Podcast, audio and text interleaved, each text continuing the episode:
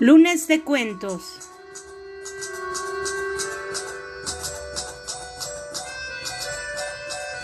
Voz Angie Torres.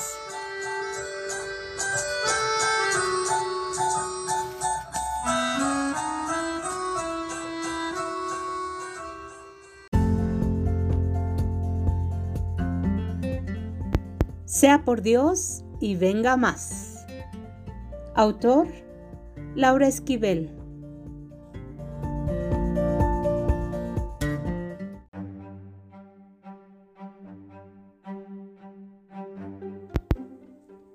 Toda la culpa de mis desgracias la tiene Chole. A Apolonio es inocente.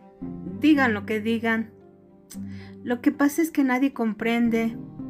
Si de vez en cuando me pegaba era porque yo lo hacía desesperar y no porque fuera mala persona. Él siempre me quiso, a su manera, pero me quiso. Nadie me va a convencer de que no. Si tanto hizo para que aceptara a su amante, era porque me quería. Él no tenía ninguna necesidad de habérmelo dicho. Bien la podía haber tenido a escondidas, pero Dice que le dio miedo que yo me enterara por ahí de sus andanzas y que lo fuera a dejar. Eh, él no soportó la idea de perderme porque yo era la única que lo comprendía. Mis vecinas pueden decir misa, pero a ver, ¿quiénes de sus maridos les cuentan la bola de amantes que tienen regadas por ahí? Ninguno, no. Si el único honesto es mi Apolonio, el único que me cuida, el único que se preocupa por mí. Con esto del SIDA es bien peligroso que los maridos anden de cuscos. Por eso, en lugar de andar con muchas, decidió sacrificarse y tener solo una amante de planta. Así no me arriesgaba al contagio de la enfermedad. Eso es amor, no chingaderas, pero ellas qué van a saber. Bueno, tengo que reconocer que al principio a mí también me costó trabajo entenderlo. Es más, por primera vez le dije que no. Adela, la hija de mi comadre, era mucho más joven que yo y me daba mucho miedo que Apolonio la fuera a preferir a ella. Pero mi apo me convenció de que eso nunca pasaría, que a Adela realmente no le importaba lo que pasaba era que necesitaba aprovechar sus últimos años de macho activo porque luego ya no iba a tener chance. Yo le pregunté que por qué no lo aprovechaba conmigo y él me explicó hasta que lo entendí que no podía, que ese era uno de sus problemas como de hombres, que las mujeres no alcanzamos a entender. Acostarse conmigo no tenía ningún chiste. Yo era su esposa y me tenía la hora que quisiera. Lo que le hacía falta era confirmar que podía conquistar a muchachitas. Si no lo hacía, se iba a traumar, se iba a complejar y entonces sí, ya ni a mí me iba a poder cumplir. Eso sí me dio susto. Le dije que está bien, que aceptaba que tuviera su amante. Entonces me llevó a Adela para que hablara con ella, porque Adelita, que me conocía desde niña, se sentía muy apenada y quería oír de mi propia boca que yo le daba permiso de ser amante de Apolonio. Me explicó que ella no iba a quedarse con él. Lo único que quería era ayudar en nuestro matrimonio y que era preferible que Apolonio anduviera con ella y no con otra cualquiera que sí tuviera interés en quitármelo. Pues yo le agradecí sus sentimientos y me parece que hasta la bendije. La verdad, yo estaba más que agradecida porque ella también se estaba sacrificando por mí. Adela con su juventud bien podría casarse y tener hijos y en lugar de eso estaba dispuesta a ser la amante de planta de Apolonio, no más por buena gente. Bueno, el caso es que un día que vino, hablamos un buen rato y dejamos todo aclarado, los horarios, los días de visita. Se supone que con esto yo debería estar muy tranquila. Todo había quedado bajo control. Apolonio se iba a apaciguar y todos contentos y felices. Pero no sé por qué yo andaba triste. Cuando sabía que Apolonio estaba con Adela no podía dormir. Toda la noche me la pasaba imaginando lo que estarían haciendo. Bueno, no necesitaba tener mucha imaginación para saberlo. Lo sabía y punto. Y no podía dejar de sentirme atormentada. Lo peor es que tenía que hacerme la dormida, pues no quería mortificar a mi apo. Él no se merecía eso.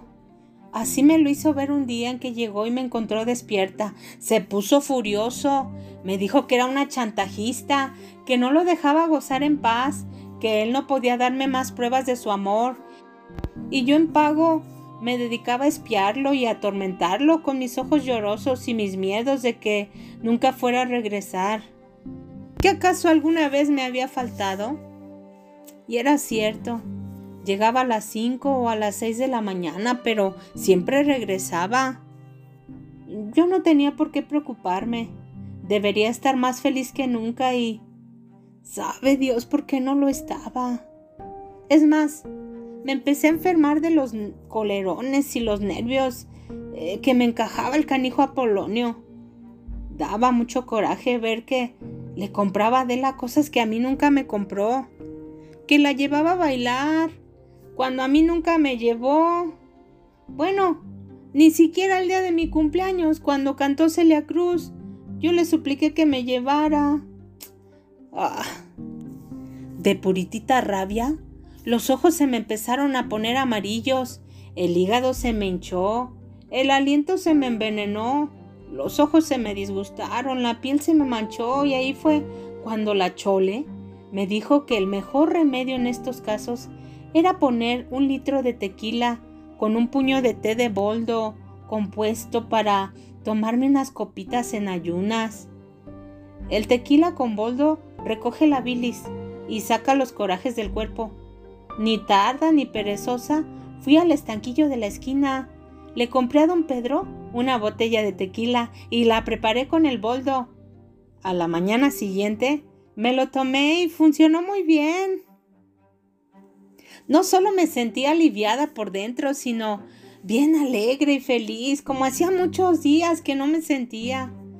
Con el paso del tiempo, los efectos del remedio me fueron mejorando. Apolonio, al verme sonriente y tranquila, empezó a salir cada vez más con Adela y yo a tomarme una copita cada vez que esto pasaba, fuera en ayunas o no, para que no me hiciera daño la bilis.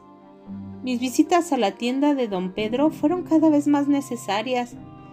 Eh, si al principio era una botella de tequila me duraba un mes, llegó el momento en que me duraba un día.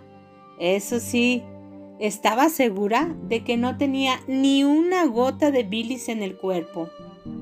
Me sentía tan bien hasta que llegué a pensar que el tequila con boldo era casi milagroso. Bajaba por mi garganta, limpiando, animando, sanando y reconfortando y calentando todo el cuerpo, haciéndolo sentir vivo, vivo, vivo. El día en que don Pedro me dijo que ya no me podía fiar ni una botella más. Creí que me iba a morir. Yo ya no era capaz de vivir un solo día sin mi tequila. Le supliqué y al verme tan desesperada se compadeció de mí y aceptó que pagara de otra manera. Al fin que siempre me había traído ganas el condenado.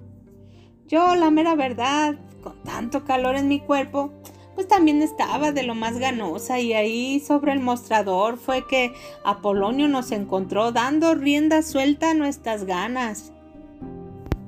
Apolonio me dejó por borracha y puta. Ahora vive con Adela. Y yo estoy tirada a la perdición. Y todo por la culpa de la pinche chola y sus remedios.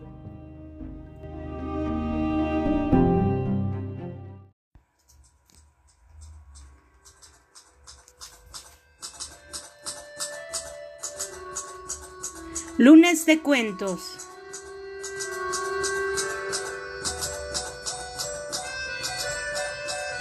Voz Angie Torres.